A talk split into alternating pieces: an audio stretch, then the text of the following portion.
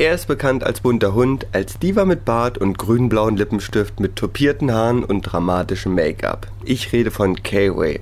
Und genau den habe ich jetzt bei mir, besser gesagt Kai David, alias K-Way. Er ist im Moment mit seinem aktuellen Programm YOLO auf Tour. Und K-Way, gleich die erste Frage. Wie entstand die Figur K-Way? Also die Figur K-Way ist entstanden, die hat sich entwickelt.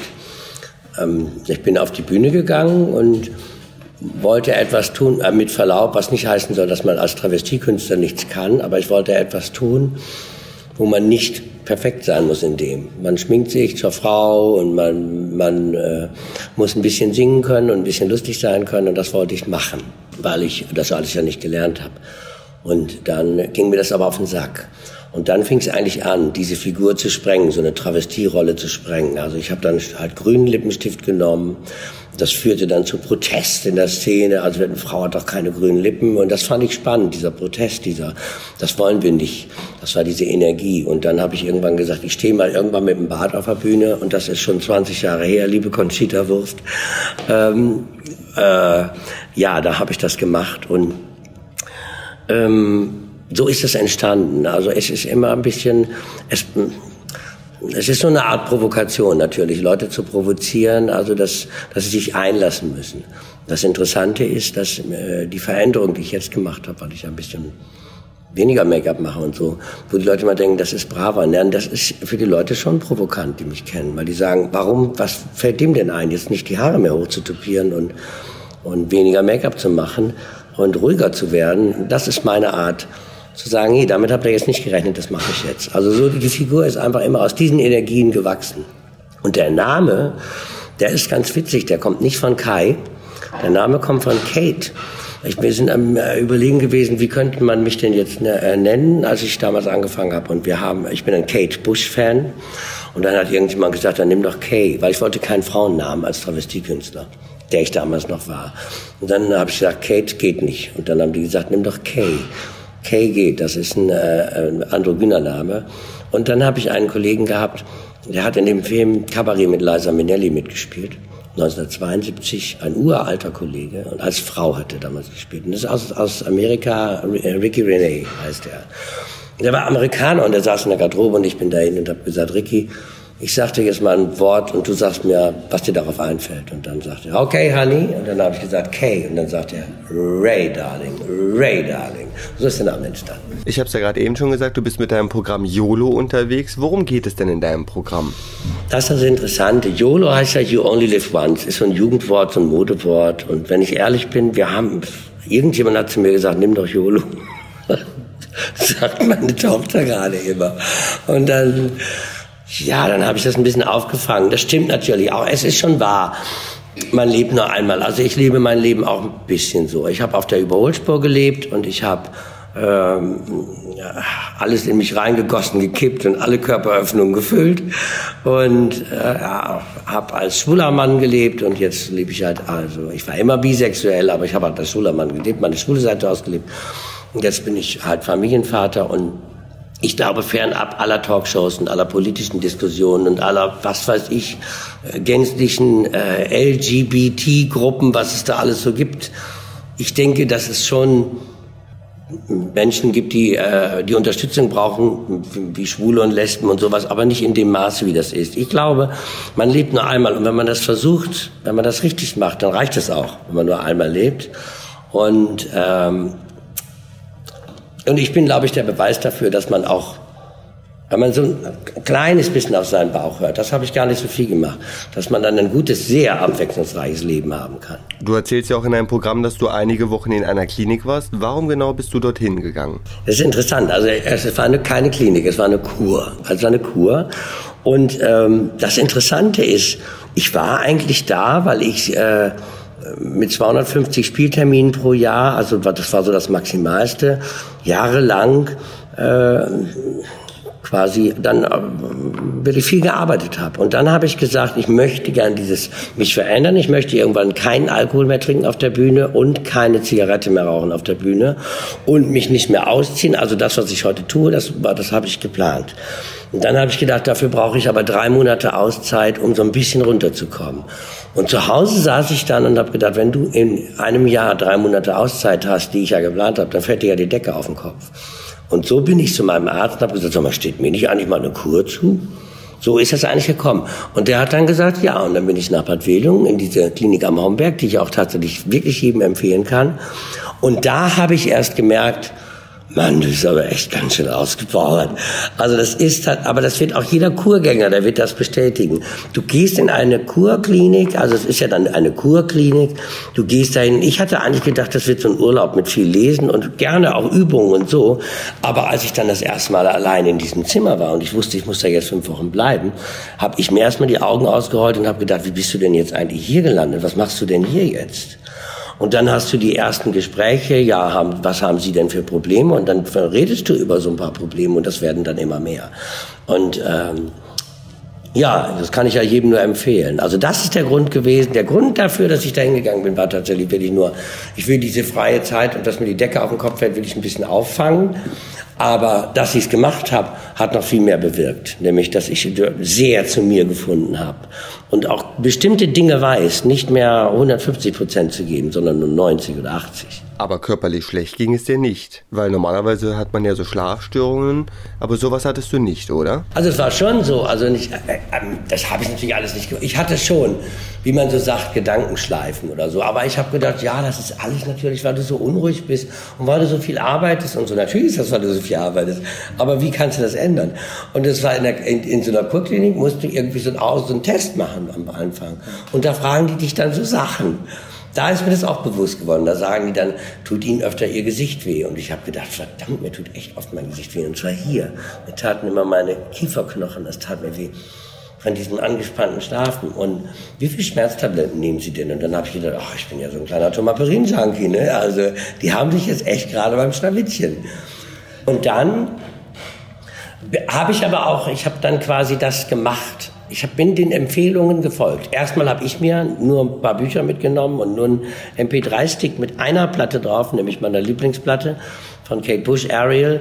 Und ich habe sonst keine Musik gehört, habe nur gelesen und bin spazieren gegangen. Und dann haben die mich tatsächlich, was ich nie gedacht hätte, zum Sport gebracht. Also ich habe mich noch mit denen gesprochen und besprochen, habe gesagt, schon Sie bitte, Sport ist das allerletzte, was ich jetzt hier brauche. Also so, und das kannst du machen oder nicht. Aber ich habe es dann irgendwann gemacht und das ist genau das richtige Rezept. Also ich habe die richtigen Werkzeuge da an die Hand gekriegt. Ich war nicht körperlich verfallen. Ich habe aber auch zum Beispiel jeden Tag Fotos gemacht von mir. Und wenn ich mir die heute angucke, dann siehst du schon, dass die Augen vorher ganz müde waren und die Haut auch so ein bisschen pickelig. Und nachher war das, das Gesicht ging so auf.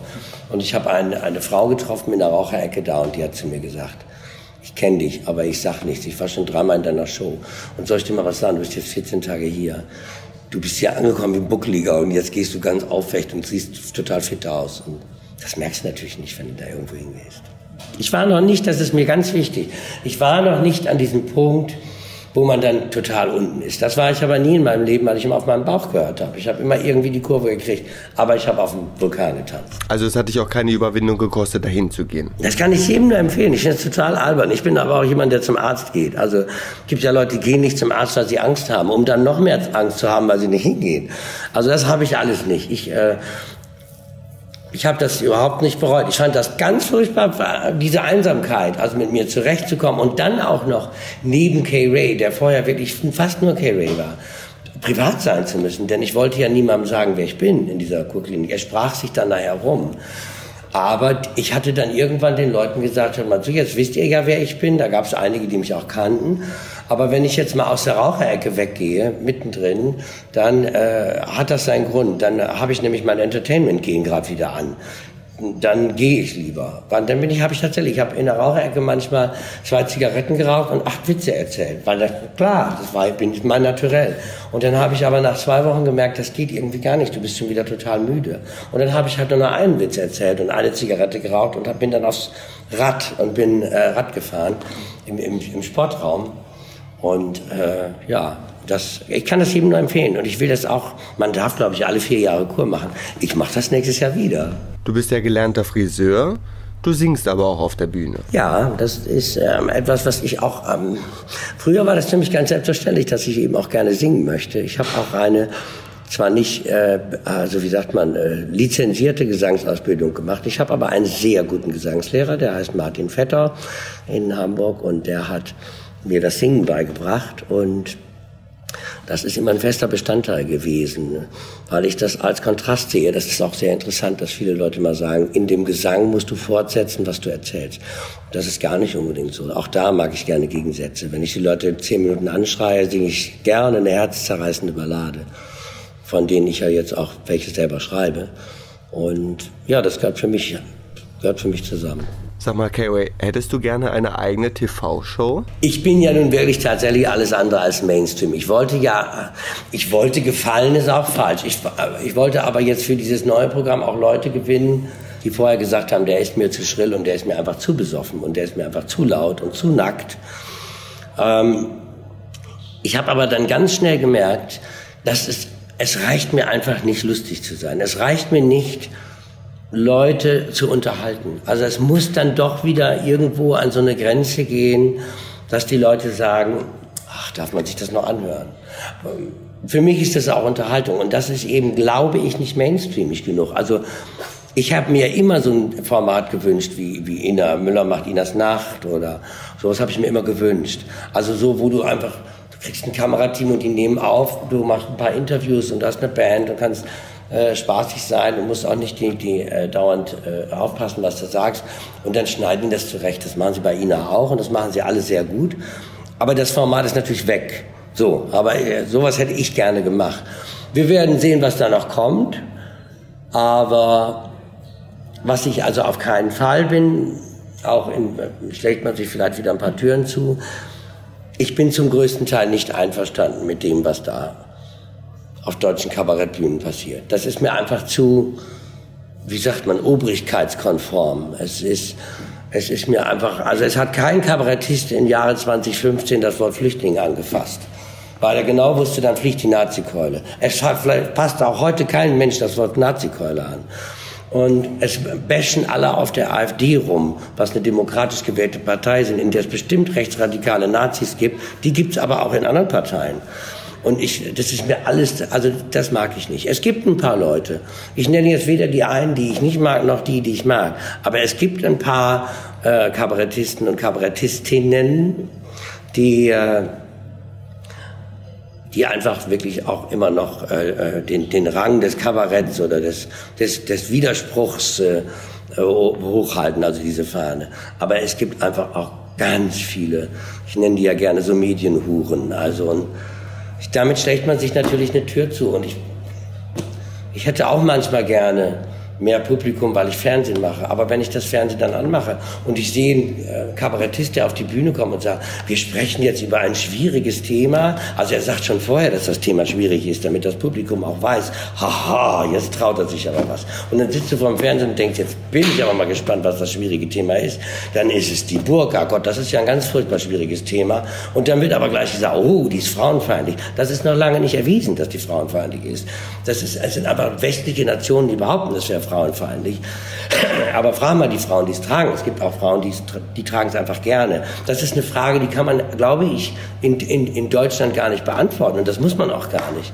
Ähm, aber wenn man sich schon ins Kabarett trägt, dann sollte man nicht vorher das Ganze entschärfen oder es in irgendeine Richtung drücken. Das, also wenn ich als Kabarettist auf die Bühne gehe und über eine Burka spreche und sage, haha, die ist aber böse und frauenfeindlich, dann brauche ich auch gar nicht mehr drüber sprechen, weil das wissen wir ja alle, dass die Deutschen so denken. Also wenn ich aber auf die Bühne gehe und sage, also die Muslime hocken da und man denkt, da stehen Müllsäcke an der Bushaltestelle, äh, war, weil ich auch wirklich gedacht habe, ich habe dieses, dieses Bild ist entstanden auf Bahrain, äh, dass ich gedacht habe, da, da stehen ja Müllsäcke an der Bushaltestelle. Und dann habe ich beim zweiten Blick gesehen, ach, das sind ja, das sind ja Frauen mit Burka, die sitzen da und hocken da so. Ähm, Da sagt der WDR dann, Sie können doch nicht muslimische, das ist deutsche Zensur, Sie können doch nicht muslimische Frauen mit Müllsäcken vergleichen. Das habe ich überhaupt nicht. Ich habe, an mein Auge hat das getan. Ich habe die da gesehen und ich habe einfach nur das getan, erzählt, was ich gesehen habe. Und das ist, das ist diese, diese typische Überzensur, die einem dermaßen auf den Sack geht in diesem Land. Und das ist genau, Entschuldige, ich muss ein bisschen ausholen, wie dieser Kackbehindertenwitz, für den ich jahrelang gejagt wurde, dass ich das mache und das kann man nicht, das darf man nicht und das soll man nicht. Und jetzt mit einem Mal macht es aber jeder. Nee, jetzt habe ich aber keinen Bock mehr drauf. Also jetzt mal mit ein anderes Thema. Stimmt es? Das Dschungelcamp hatte dich auch mal angefragt. Warum warst du nie drin? Was war deine Antwort darauf? Also ich konnte gar keine geben, weil das Management damals schon vorher gesagt hat, nee, der geht nicht. Aber ich, ähm, da war ich sehr sauer, weil die das einfach ohne mich gemacht haben. Da war das Dschungelcamp aber auch noch sehr verrufen. Und auf der anderen Seite ist es aber so, dass äh, ich damals auch dann Erkundigungen eingeholt habe bei Leuten und die haben gesagt, die, die graben einfach alles aus, was in deiner Vergangenheit ist. Und meine Vergangenheit, die möchte ich mal irgendwann in einem ganz tollen Buch verkaufen. Die ist nämlich sehr interessant. Es gab, es gibt wirklich keine Party, die ich nicht gefeiert habe. Und ähm, ich wäre damals damit nicht zurechtgekommen, wenn die da in meiner Vergangenheit rumgewühlt hätten und alles nach oben gezogen haben. Und damals war das Format auch noch sehr verrufen. Als Olivia Jones dann drin war, also statt meiner ist ja Ross Anthony da reingegangen damals. Das, das, da, diese, es ging um diesen Dschungelcamp. Da ist Ross Anthony reingegangen, dann statt meiner. Und ähm, äh, als Olivia Jones dann da war, da habe ich dann wieder gedacht, ach man, scheiße, hätte es man doch gemacht oder weil die ja doch ganz schön Publicity gekriegt hat. Aber auf der anderen Seite, also durch diese Show, jetzt heute bin ich an so einem Punkt und denke, was soll ich denn mit der Publicity, wenn ich damit mal, ich, die Leute kommen auch so. Das ist einfach, und wenn du da jetzt auf dem Schlag ganz viele Leute hast, die dich dann toll finden, weil du in dieser Sendung warst, weißt du ja gar nicht, ob die dich auch toll finden mit dem, was du da machst. Und es wäre auch jetzt so, ich sag dir ganz ehrlich, wenn ich jetzt im Dschungelcamp wäre, also das ist ja jetzt auch schon wieder ein bisschen her, dass Olivia da war, wenn ich jetzt im Dschungelcamp wäre, dann würden sie mich aber mit, mit einer Horde Nazi-Keulen da rausschlagen. Also das kann ich euch aber so auf Brief und Sieg, weil wenn ich danach zur Fabrizio lege und meine Meinung sage, wie dieses Land funktioniert momentan, da wäre ich aber, also entweder würden Entweder würden alle Leute, die genauso denken wie ich, dass der anonym. Und das Interessante ist, dass wir ja noch nie, noch nie, ah doch, vor, vor langer Zeit hatten wir mal so Zeiten, wo du hinter vorgehaltener Hand alles gesagt hast. Die haben wir momentan auch. Also, dass die Leute alle hinter, wenn du sagst, also ich finde das gerade nicht so gut, was da läuft. So bestimmte Themen, die ich jetzt nicht rausholen will, weil die aus dem Kontext gegriffen werden. Aber dann hörst du ganz auch, ja, endlich sagt das mal einer. So. Aber eigentlich sind die immer froh, wenn es jemand anders sagt. Das ist, das ist, guck dir ein Beispiel, guck dir diese Merkelsteine an. Ich finde ja das Wort Merkelstein so schön, für diese Poller, die jetzt an Weihnachtsmärkten stehen. Wo du sagst, ja, ja, also die Integration und Multikult ist super gelungen. Das hat toll funktioniert, echt fantastisch. Die Grenzen werden geöffnet und die Weihnachtsmärkte werden geschlossen. Das habt ihr alle ganz toll gemacht. Echt fantastisch. Dazu möchte ich noch erwähnen, kommt auch in einem Programm vor, das Heiko Maas übrigens im, im letzten Jahr irgendwann äh, gesagt hat, wir Deutschen sind attentatshysterisch. Bevor man hier durch ein Attentat stirbt, wird man vom LKW überfahren. Das war ja quasi eine Prophezeiung zu Weihnachten. Das wird ja dann, vielleicht war es auch sein Weihnachtswunsch, ich weiß es nicht. Aber wenn du solche Sachen sagst, ich glaube dann, dann, das ist für viele schon zu viel. Das möchten die einfach nicht sagen. Und für diese Gruppe gibt es ja jetzt auch einen neues, neuen Begriff, für diese Leute, die so denken und so etwas sagen. Die sind ja die Gruppe, das wird man doch auch noch sagen dürfen. Das ist ja auch schon ein bisschen verächtlich. Das wird man auch noch sagen dürfen. Man darf das auch sagen. Man darf in diesem Land nämlich alles sagen. K-Way, was liegt dir noch im Moment am Herzen? Was möchtest du unseren Joke FM-Hörern noch mitteilen? Die einzige Message, die ich, die ich, die ich jetzt sagen würde, ist, Nichts gegen Fernsehen, aber geht in die Theater. Es ist tatsächlich wirklich so. Ähm, und sucht euch genau aus, wo ihr hingeht. Auch im Theater ist es mittlerweile so, es ist an Spießigkeit fast kaum noch zu, zu, zu, zu, übertreffen. Es ist auch im Theater macht sich jetzt mittlerweile in der Kleinkunst macht sich eine enorme Spießigkeit breit, wo auch schon aufgepasst wird, was man sagen darf und was man nicht sagen darf. Und es muss möglichst viele Leute ziehen und möglichst wenig anecken. Also so ein Klavierkabarettist der sich so während er spielt noch seine Jacke auszieht. Also das ist ja was ganz Tolles. Aber wehe, es kommt jemand halbnackt auf die Bühne und hat wirklich was zu sagen. Und damit meine ich nicht mich. Es gibt auch noch ganz andere. Es gab meine Heroes und Cora Frost, auch die Sirenik oder, aber das will man alles nicht haben. Das ist alles zu, zu unbequem und zu laut. Nee, dann lieber doch ein Zauberer. Also dann deshalb, liebes Publikum, geht einfach ins Theater, lasst mal das Fernsehen aus, könnt ihr eh vergessen momentan und äh, äh, geht mal ins Theater, aber guckt auch da genau, wo ihr hingeht nicht? und fallt nicht auf diese äh, äh, ja, Publikumshuren rein, sondern guckt euch das an, was wirklich spannend ist. Und damit meine ich nicht nur mich. Super, dann vielen Dank, K-Way, für das tolle Interview. Wir wünschen dir von Joke FM noch ganz viel Erfolg mit deinem neuen Programm YOLO.